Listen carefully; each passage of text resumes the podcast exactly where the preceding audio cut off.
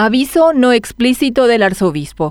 Las expresiones recientes del arzobispo de Asunción, Adalberto Martínez, son un recordatorio de lo que nos espera si no se disuelve en breve el clima de crispación generado por la crisis económica y su correspondiente impacto en la población. El alza de los precios de los carburantes, de los productos de la canasta básica, el aumento del costo de la energía, del pasaje del transporte público y el empeoramiento de la calidad de vida sirven de combustible para que se produzca lo que el monseñor alerta. Muchos buscarán culpar a la crisis mundial, que sin embargo en nuestro caso llegó para profundizar las desigualdades de las que no se ocuparon en tiempo y forma nuestros gobernantes. Decía el arzobispo, ojalá que no suceda un estallido social. Si fuera a ustedes, tomaría muy en serio sus palabras. De verdad, si bien nuestro país se define como un Estado laico, él representa una institución influyente con mucho poder. Es más, cercano a todos los poderes. Él sabe por qué lo dice y el momento en el que lo hace, que tampoco es al azar.